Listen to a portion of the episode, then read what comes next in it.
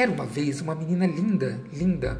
Os olhos pareciam duas azeitonas pretas brilhantes, os cabelos enroladinhos e bem negros. A pele era escura e lutrosa, que nem a pele de uma pantera negra na chuva.